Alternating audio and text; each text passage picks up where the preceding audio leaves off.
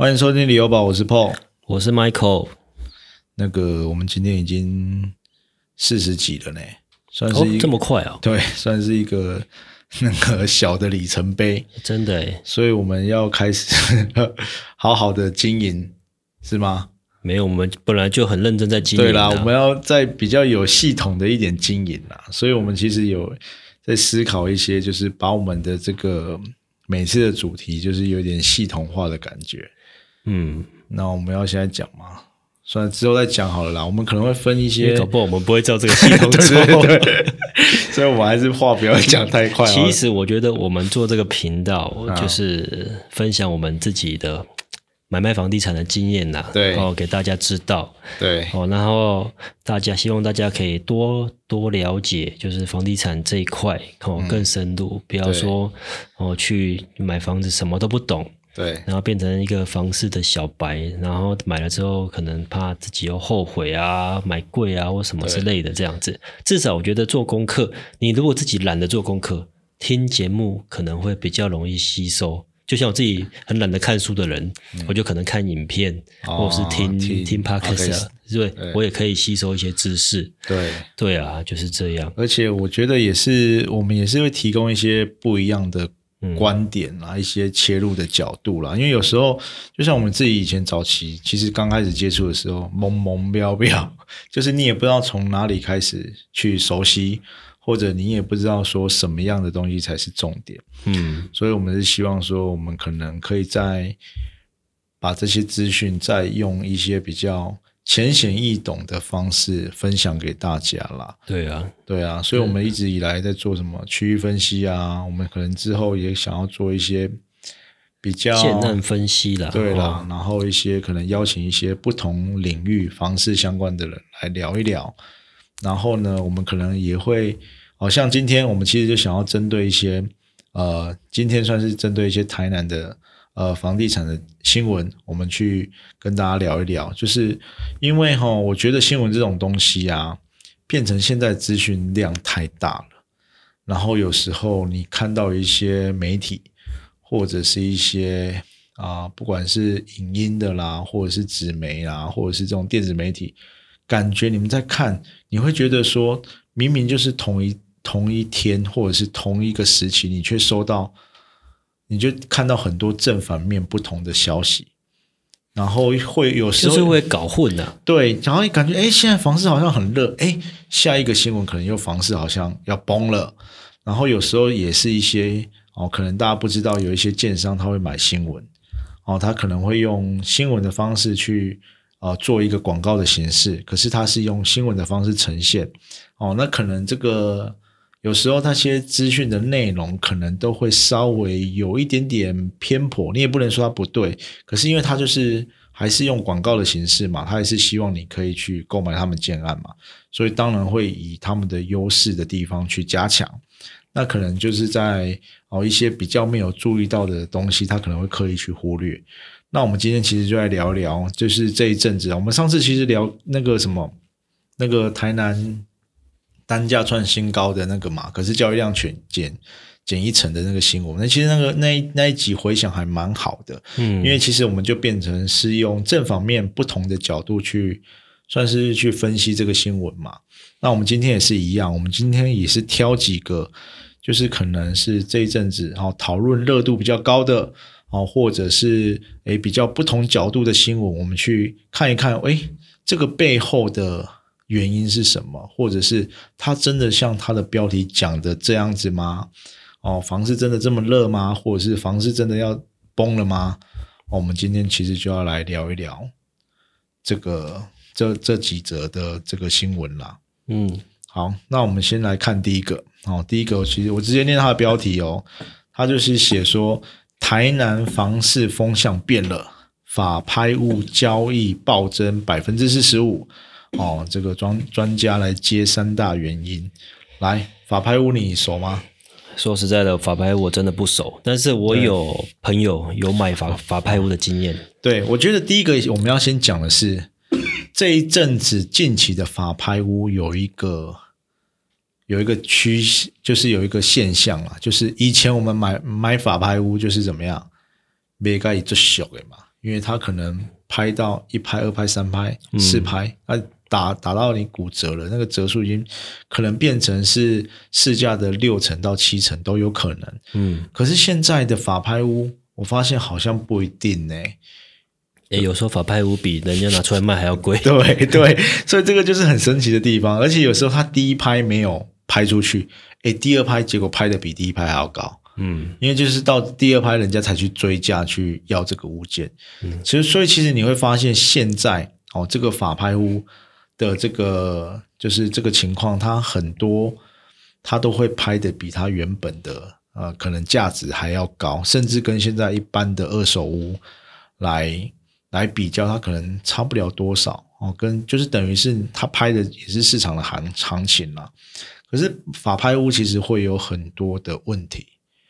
因为它有分点交不点交嘛，你看法拍屋基本上你是不能进去看的啦，你只能知道它的位置在哪里，所以现在才会有很多代拍的公司出现，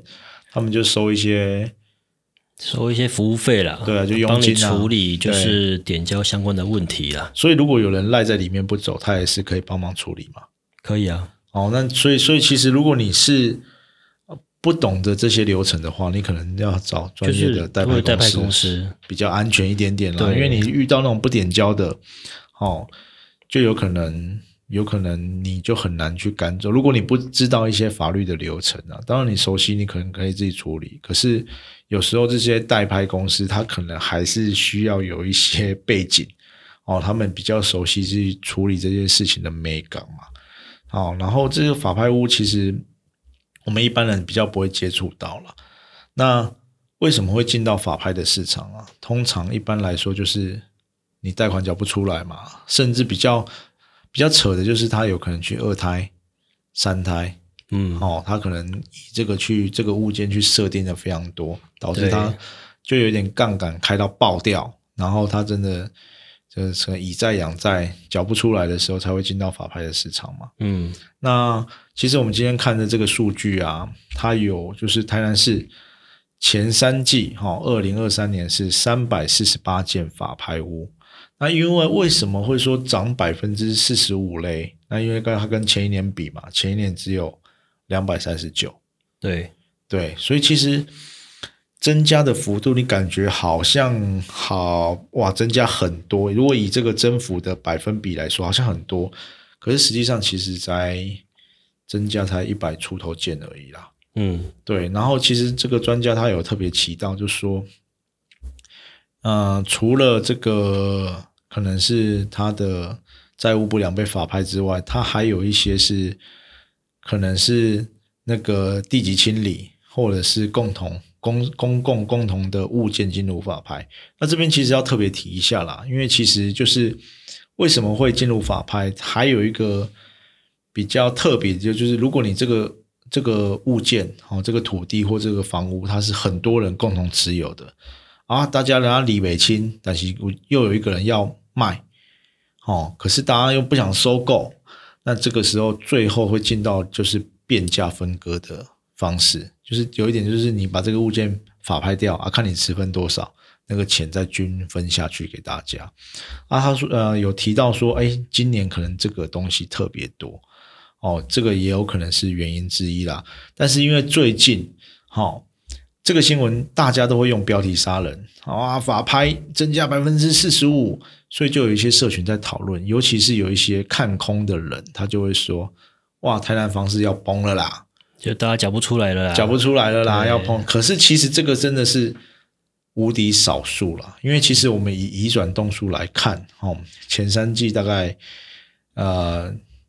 大概一万一万多嘛，比就是除下去大概是大概百分之二左右的这个法拍物件，而且你又还不一定是就是债权不良的，有可能就是共同你说的共同共有或地级对清理的。对，对对对，因为其实这个应该是说这个数量真的太少了，有一点有可能在这个统计的误差里面，所以我觉得现在有一种情况哦，大家很容易去放大，就是把个案当成通案去讲哦，比如说哦，我们前阵子一直在说，哎，有一些地方在割韭菜了哦，它可能有降价回档，那可能大家就会以这些个案来去讨论说，哇，台南房市要崩啦，或者是啊、这个价格守不住了。我但是我确实这是一个现象，但是我觉得不管是什么东西啦，房地产啊、股票啦，涨多就一定会。会修正嘛？嗯干妈，这个你最有感觉，对不对？因为你 因为你常常有容易买我买在都买在最高点，对，然后卖卖在最低点。所以其实啊、房地产也是这样子哈、它可是其实要呃仔细去看它的回档是呃涨多吗？还是它原本的价格再去看？哦，一般来说我们就是觉得目前房地产都是它的价格太高了哦，它可能去做一些修正哦，可能我觉得这个还算是修正嘛，还不到说是降价的感觉，但是我觉得这个可以持续观察嘛。那目前就是这个法拍的这个移转动数增加来看，因为它的，因为哈、不过你可以从台南市除了台南市之外，你就去看其他各区，你会发现，哎，其他各区都是相对都是减少的哦。那你以这个台湾的房地产这个大环境来看，哦，你看你要这样讲是不是？哇，大家都起飞了，哦，这个所以我觉得不能以法拍来看整体的房市。对，因为它还是有一些，我觉得也是因为数量太少了。如果你这个法拍是、那个时候，我记得哦，早期好像房市很差的时候，那个法拍数量是用千是用万去记的。嗯，哦，我觉得那个才有统计上真正的意义。那目前台湾的这个违约率，其实以世界来说是非常的低。哦，所以因为我觉得啦，大家都觉得银行钱很好借，可是，在台湾银行放款相对可能是保守的哦，他要仔细算你的负债比，然后要看你的担保品，哦，那看你的个人信用等等，哦，你的条件。所以其实银行在放款，尤其是现在信用管制的阶段，相对是保守的哦，不是让你这样子无限的去做信用的扩张。所以这个也是有可能我们的台湾的这个法拍的比例其实一直都是相对的低嘛，大家有时候熬一下就撑过去了。尤其是现在，如果你是年轻人首购，还有给你我们之前提到那个新青安，嗯宽限五年，哦，有五年的时间可以让你撑，嗯，对不对？啊，你撑完五年之后，哇，又转正贷出来，又可以再让你撑五年。诶，可是现在银行有时候对你第二间呐、它不太让你做转贷或增贷的一些啊，目前已经不行了嘞。目前其实第二间基本上就不行了。之前有讲过嘛，它就算你的增贷，你只能做呃一第一个要绑三年，嗯第二个是你三年后你只能把你已缴的地方，比如说你三年这三年，如果你都啊、以前不能第二间不能开宽限，比如说这三年你缴了五十万，你只能增贷这五十万。所以第二间如果即使它房屋价格增加，你也没办法去增贷出来对，也不行。哦。所以现在信用管制相对的严格。嗯那在比如说之后总统大选之后会不会放宽？那我们不知道。不过以现在的情况是这个样子啦，我觉得相对你也不能说是坏事啊，因为你就是担心房市被炒得太热嘛，嗯哦，所以这个是一个降温的动作。所以我们看这个呃法拍法拍这个台南市的部分增加百分之十五，我们觉得说可能还是要去看一下它背后原因是什么。哦，它可能第一个是它的呃数量不够，可能还在统计误差里面；第二个它的原因背后原因可能有很多种，哦，可能是地级清理啊，或者是共同持有的物件进入法拍市场。哦，因为甚至之前哈、哦，我们听过新竹一个案子，也很有趣哦。他就是没有缴贷款，他就让他法拍，结果法拍完之后，比他的债务还多非常多出来。比如说他负债一一千万好了，让他进入法拍，哇，拍了一千五百万，他还可以拿五百对，他，就是把那个一千万拿去还银行，对，他还拿五百万出回来哦。对啊而且重点是什么？他可能不到两年，原本是房地合一税要扣四十五趴，可是你被法拍，你只要扣二十趴的税。有这种事。真的，我所以我就觉得，哎，这个是不是是另外一种手段？但是你你也你也很难担问题是这样，你的信用就破产了啊、对啊，但是哦，这个可能是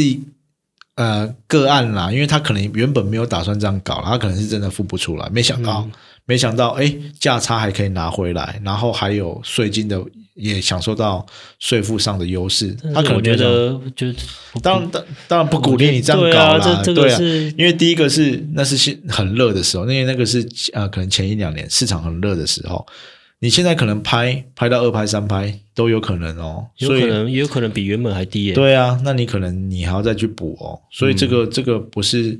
只是说不同的时期会产生不同的结果啦，这个就是跟大家聊一下这个特殊的案例。啊，而且万一你信用出问题之后要买房子要干嘛都不行呢。对啊，更麻烦。对啊哦，对，所以这个是让大家知道一下啦。嗯那其实现在啊、呃早期有这种很多哦，在玩法拍的人，他其实可以尝到尝到很多甜头，因为他如果知道处理的方式那些美感之之后，他可以赚到比较大的价差。可是其实现在另外一个现象就是我们一开始提的法拍跟现在二手的啊、呃中古屋的市场，其实它的差距已经不大了。如果只有五趴十趴，你有必要去冒这个风险吗？这个可能也要思考看看哈、哦。其实我朋友他去买那个法拍的房子啊，嗯，一进去之后啊，其实里面真的是很乱，乱七八糟，又很脏。因为人家没什么用啊。对，嗯然后因为他房子反正也被拍卖了，他也不太管。嗯，而且住的住的人就可能是就就比较不是做正当行业的、啊的人这样子。啊，哎，所以说呃，怎么讲，就是你会承担的风险比较高了比。较高，而且我记得他也没有买便宜嘞。对啊，没有比一般市价啊，便宜。就连有时候那个后来中国屋市场丢出来，可能开价还比它还要低，也有呢。对啊，可是还是要比较它的位置跟楼对啦，层啊。有跟面向跟楼层也有关系啦。对啦，那对譬如说他喜欢高楼层，那刚好就法拍就有高楼层了对呀、呀，所以这个也是你要自己去评估哈、这个优优缺点，再看要不要进入这个法拍市场啊。如果不懂的话，就找这个专业的代拍公司嗯来处理。好，再来我们来看第二个，好，第二个其实就是跟前面也是近期的新闻啊，上个月的新闻，他说，哎，台南 Q 三就是第三季的买卖移转动数创一年的新高，诶，哦，就是这一年哦。哦，它可能第三季移转动数是，呃，台南是六千三百零二栋，季增百分之十六，年增哦十二点三哦，诶，季增跟年增哦，所以变成是二零二二，就是去年第三季到现在表现最亮眼的一季，哎，你怎么看？嗯，你说移转动数、哦，对，其实移转动数有跟建商交屋有蛮大的关系。对，我觉得这是一个如果有个重点，大量、大批量的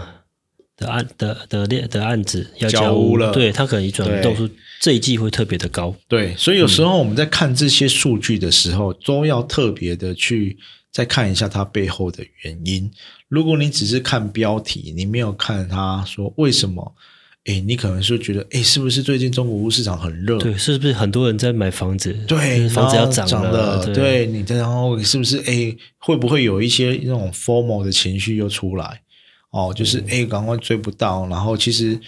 就是我们去年房市很热嘛，所以我们其实身边，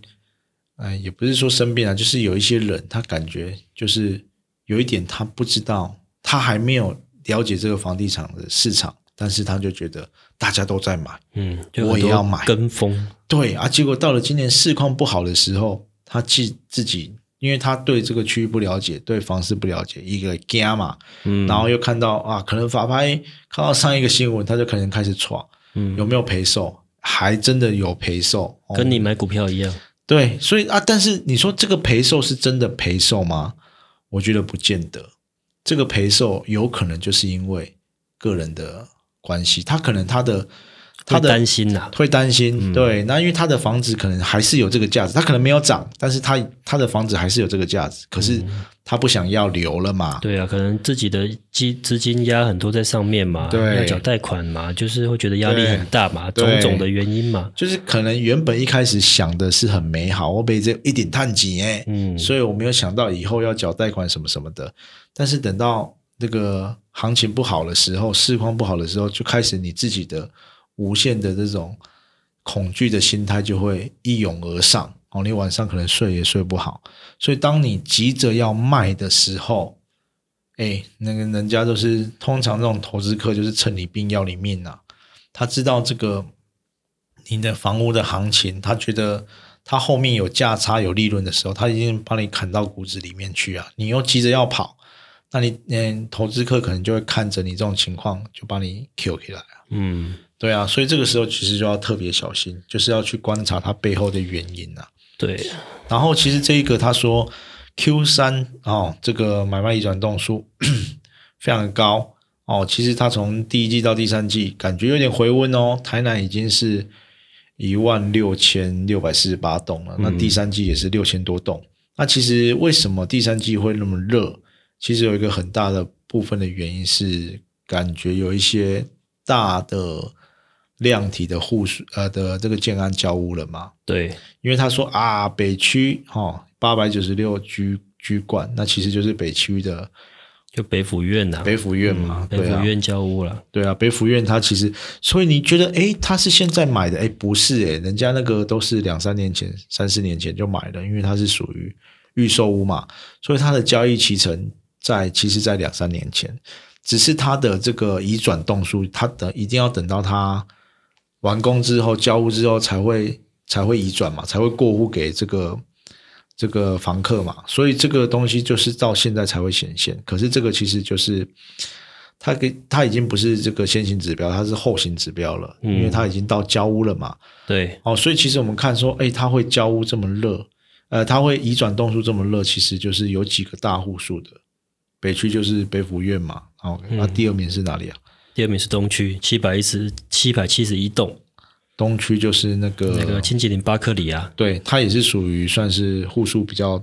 大的一点点嘛。哦，再来是永康，然哦，永康可能好像没有特别的讲说是，呃，那好像，但是永康其实就蛮多小案子的，哦，不知道是不是那些案子陆续在交屋，所以我觉得有时候这个也是可以观察的点。哦，其实你看这个两个房市新闻在，其实就是在差不多时期，哦，大概都是同一两个礼拜出现的。可是一个是让你感觉房市很热，哦，移转动数很多，你就会觉得啊哇，好像很多人在买卖，可是其实不进来。那另外一个是让你觉得房市快要崩了，可是你呃去细探这个原因，哦，它可能其实就是那个啊、可能共同持有的部分啊，或者是呃一些呃可能户籍它的清查，对，然后它的其实它的量也没有那么多，两三百件而已。它其实刚刚讲有可能还是在统计的误差里面，嗯。所以它其实能够显现出它的这个这个感觉，这个房市的趋势其实是比较薄弱一点点的啦，没有就是新闻这样写，我们就还是要去探究它背后的原因。对对、哦，那有时候的一些细节，譬如说我常常看新闻，没有看内容，就觉得嗯哎、诶好像最近的行情或者是氛围是这样子。嗯但其实看内容不是诶，它的意思是说，我、是因为什么什么原因才导致这样子的结果。对，常常说是你那个标题跟你的内容是有点是相反的，对对，然后因为但没关没办法，因为现在电子媒体它是求的是点阅率，所以它可能有时候就下一个吸引你点进去的标题嘛，就看到你看到那些影视新闻说啊谁谁谁又跟谁在一起了，点进去其实是他们在演戏，他啊，对啊，在讲、对啊，对啊，讲常常讲看到这种。讲戏里面的角色，对。可是他就故意把你写的好像是他们两个明星在谈恋爱，对，啊，这个其实就是一种啊增加点阅率的方式啊，所以我觉得有时候你看完标题之后，你可能要看一下内文，看完内文之后，可能还是要去细查一下哦，可能去查一下那个数据的来源哦，这个统计有没有误差哦，是不是呃是不是有一些哎就是背后的原因呐、哦，才会导致有这种数据的出现，我觉得都可以去看一下。对，对，然后我们来讲第三个，好，第三个是也是近期的新闻啊，这个是前天的，他说案子多难卖，哦，在地专家铺台南房市上演上演肉搏战。这个其实一看也不知道他在讲什么，对不对？他 讲的好像在打擂台一样，可是其实也是蛮有趣的啦。就是哦，你看这个其实这个刚才讲到那个台南第三季的移转动数哦，年增多少，季增多少。那这里这个新闻里面有写到哦，他说国泰地产报告显示，今年第三季台南的销售率减少较多。哎，你不觉得这两个新闻又有一点冲突的感觉吗？嗯一个是移转栋数很多，一个是销售率很少，变少。哎、可是如果你没有去探究说，哎，为什么它移转栋数变多啊？为什么它的销售率变少？你就一直会被这个新闻牵着走，嗯一直在那边拉扯说啊，今晚到底喜喝啊不喝啊？对啊，对，所以这个是，如果是你光看着这种氛围的感受，你可能就会很容易被影响了。嗯，所以我都没在看。没在看，没办法，你本来就可以写新闻，你也不需要看啦。那你觉得嘞？这个肉搏战是什么意思啊？我觉得他想要表现表现就是有的卖的很好，有的卖的不好啦。对的，对的，那你觉得有没有这种状况？一定有啊。确实还是有嘛，对啊不对？其实今年来说，整体来说啦，不像前两年，前两年是因为市场很热，对鸡犬升天呐、推什么案子都好卖。对啦一些说猪站在风头上 也会飞啦。，一般一些我们觉得不是，就就是觉得可能规划也还好，对哦，然后可能地点也还好，那建商也没有说很知名，对，哦，那也卖得很好。你都你都会说那什么烂东西，我不会这样讲，哦，是我吗？对还是没 有嗯没有啦，就是我们就会觉得说，呃，不是说这个东西烂，是说它的价格会觉得有一点超越它的价值。因为前两年就是房市很热，嗯。所以大家就是想要一直堆高价格，一直把价格叠高。嗯。可是到达一个一个瓶颈的时候，就是开始不管是政府打房，还是你价格太高，嗯大家大家就是开始陷入就是思考，就是嗯必须要不要下手的时候，这时候就是慢慢的观望就出来了。对，好，那这时候观望期的话，你如果是量很多的，比如说你可能大家都推两房三房嘛，都抢首购组嘛，对，好，那你一堆的两房三房，那首购组就那些，那你要你要怎么去吸引他们来买？对，嘿，那大家比较就很多了嘛，对，哎，所以人家说肉搏战就是哦太多了，没办法啊，首购组就那些，我就当然就跟你就是拼，对，对，哎，对。啊，其实其实我就分两种，一种是刚刚讲的首购组的部分，嗯。哦，首购组他可能考量的是呃地点，然后总总价，总价，哎。对，，但是一些自产客，嗯，他可能考虑的就是什么？好的品牌、好的品牌，好的地点，好的地点对。哦，然后他喜欢好的这种配备哦，好的建材哦，他想要规划整体是比较好的哦，可能就分这两种嗯，去。所以我们其实看到，哎，很多今年才开案的都卖得很好，其实我觉得现在哈，反而买换屋的产品，嗯我觉得就是投资这样的产品或自产这样的产品，嗯反而就是可能优势比较大一点。这个我们两个其实嗯一直站在一点不同的立场。为什么？因为你觉得确实是买这些好的东西、大平数的东西，到最后增值的幅度相对比较大。但是我都会说啊，可是你就是变成说你要压比较多的现金，因为通常在台南呐、好的品牌、好的建商投投息款基本都要三成啊。对，然后如果他要大平数一点，破个两千，三千，很正常。哎、你两千三成，你就要拿多少？拿八万呢？嗯，而且现在又改了嘛，就是你不能转转约了，然后你又有房地合一税，所以如果你真的要长期投资，放个五年甚至八年，差不多啊。对啊，那你变成说你我如果以小资主，你你拿六百万去买三间小间的，一样要放五年八年，不是一样？呃，不太一样、啊、要考虑要过户的，对，但是你比如说，应该是说，第一个就是你的客群会比较广，再来就是我可以给他扣税嘛。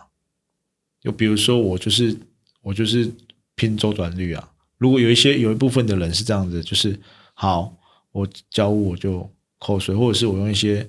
呃税负的优惠的方式重购退税，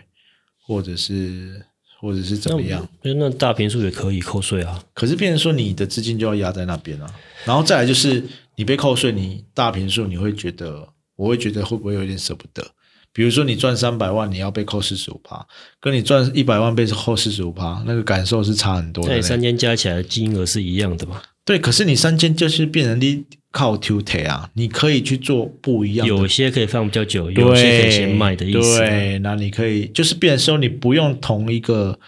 呃鸡蛋放在同一个篮子里面。哦，对对对啊，那你按你大平数也会不会有市况不好？也会有，那你会不会有卖不出去？也可能会有。可是我小平数啊，我真的急用钱，我我这给卖谈，我甚至我赔一点点，我赶快出掉一间，哦，我资金就可以收回来。所以这也是一种对理论对啊。，虽然我但是我会觉得说，当然是我不急嘛，你比较有钱，你可以用这种方式去找。我觉得如果到了下一个阶段，你的资产你已经是资产客了，你的呃你的总资产，你的反正你的身价已经比较高了啦。我觉得一定就是往这种产品走。嗯，其实你认你接待你认识的客人，大部分也是这样子嘛。对，那谁给你嘛跨不 key 啊啦，他们就是他们可能要买就是买好的啦。对，买好东西哦，所以就是变成这样子。可是，呃，这一阵子台南卖的比较好的，我觉得很特别哦。一般来一呃来一第一个来讲是好建商啊、比如说我们询问度很高的富力川边城，对啊，中大青田对哦，啊，你看富力川边城，它其实它的那个位置不是很讨喜呢，但是它的销售非常好，哦对有可能是它的规划哦，它可能有一些景观，嗯，哦，会吸引很多，还有品牌加持啊，我觉得是很重要一点，会吸引很多换屋主或者是他忠实的客户嘛。嗯，对，那中大青田，要是我，我也不会很喜欢那个位置，可是它的规划也算是比较首购型的，嗯，可是它可能在原本的旧市区很难得出现那种新大楼的案子，对然后又是在地建商好的品牌。对，你看像它中大旭山在南科那边就卖得非常好，哦，那个没话讲，因为那边有南科加持。对，而且它那个其实中大旭山那个点真的是非常棒哦，嗯它的那个附近的街廓虽然不是在从化区里面，可是它的那边的道路规划其实相对是比较好的。对啊，因为它去南科很近的、对，然后又又有原本的旧市区的机能哦，所以其实那个地方我觉得没有问题啦。我们只我们也买啊没钱也买不到啦。那我觉得那个第一天就不知道卖了几层对啊了。对啊，而且你要，因为它后来价格也拉高了嘛，对啊，所以你第二天就会马上涨价对，。所以你第一天可以买到的确实是很不错啦。那还有还有什么案子啊卖的比较好？国泰啊，盘哦，对云啊，对对，国泰盘云也是一个哈、哦，最近刚完销了嘛。对啊，哎，它也是很扯。一瓶卖四五十万，然后对比那些中小平数还卖的还快。对，一瓶买五十，而且很多都破豪宅线的呢。对啊，所以这个真的是有实力的人。嗯，但是我觉得里面今年卖的很好的，让我觉得最打破眼镜的，你觉得是哪里？嗯，我哪哪里？你的你的爱区啊，安安平哦，对啊你，说那个先复发的博对博越吧先是，润隆博越啦，对，哦润隆的博越，嗯，你觉得为什么？因为因为有付款的那个优优惠啊，，对，但是你看它一瓶也是，四十几万呢，对我觉得这个时候其实就是要想一下了，因为其实我们在前几集有聊到，哎，你用这种时间换取空间，哦，用这种比较低头款、低首付，低首付，哦嗯，它也不是头款喽，它可能只要三趴五趴，哦，就而且是到到交屋，嗯然后交屋之后还借你钱，嗯。哦，我觉得是以一开始如果你能力没有那么大的人，但是你想要有一间房子可以住，对，然后你你你想要拥有一个家哦，可能或许这种方式是不错的，对，但是哎，这个钱是边边还的，可是你要算一下你的付款能力啦，对，因为其实这个还是要，诶因为它的它已经变成是一个高单价的产品了，对，然后它算起来总价其实三房不低呢，要一千八呢。嗯，诶，一千八过了宽限期也是要五六万以上的房贷哦，对啊。三十年期的哦，对，对，所以说你你你就预期，你可能五年之后啊加宽限期八年好了啦，你必须要有这个还款的能力，嗯，我觉得也是要考量好的。然后毕竟因为它是算是在卖你有一点是卖你未来价，对啊，对，所以你也要考虑说这个东西你到未来它的涨幅会不会有？我们相信是会有啦，因为我们也是看好那个地区嘛。但是只是你变成会提前去购买未来的价格，因为同时期还是有三十出头的诶，新月城现在卖多少钱？二十几万而已啊。那同一条路上，对，所以你会觉得很，我会觉得很奇怪，但是我就不知道新月城到底，我可能是它早期有一些公安意外。然后有一些，我觉得那个应该是户数太多。对，可是你说润龙博悦它户数少吗？不少啊，也是很多。对啊，是四百多户啊。但新房子啊，就跟对对房子就就是新旧有差啦，而且就是会有它就不会有既定的印象。嗯，因为其实我们会新月城哈，我觉得它现在好像换了一批，听说换了一批管理之后，慢慢在往上走，就是变得管理比较好，可能慢慢改善。可是它的价格一直上不去。嗯。就可能二五二六了不起了，可是你看现在附近房价都都那么高了，陈大成也是啊，陈大成在一个非常好的位置，诶，我觉得那个位置卖个四十万都不为过，嗯，可是它的价格相对周遭的行情来说，以这样子年份的行的房子，我觉得它是涨幅不算大的，因为它的地点真的是非常精华的地方嘛，嗯，对啊，所以。你要担心说会不会不会未来这个会发生这种情况？那其实你这个我们刚刚有讲到啊，你低首付不代表你未来头期款不用付哦。对啊，因为早期很多先付发断头的案子的例子啦，就是变成说他到最后他可能也没有很急，他就觉得我买完这个房子，我拥有这个房子了。他没有考虑到那个头期款，还就算他分期借你，你还是要还他，而且好像是分一年而已吧，分一年时期还是分多久？没有很长的时间啦，所以变成说你还是要把那个钱生出来。所以早期那种先不发也有一些那种断头的案子，所以这个也是要特别去注意的地方啦。不要想说哇，我买了就不用担心哦。不过今刚才讲的这几个例子就是。啊，除了啊，真的是好的建商哦，然后好的品牌，然后地点不错的哦，那甚至就是规划比较好的，其实在今年都还是一样有很不错的销售成绩哦。对，对不对？嗯，对啊，所以这个其实还是可以去看呐。我觉得到最后，房市慢慢的在盘整的区间的时候，挑好的案子，相对的就非常重要。对，那那那现在其实，在南科有很多早期啊，不是早期啊，就去年前年卖的很夯的那种比较小间的华夏型的产品，嗯，其实现在也比较不好跑一点点。嗯，所以其实还是要看一下产品的规划啦，然后它的地点啊、地段啊，然后还有建商的品牌，我觉得在现阶段，如果你是要去呃购买的话。也不是说那些东西不能买哦，只是你要买的符合它的价值。对，你不要变成说你不要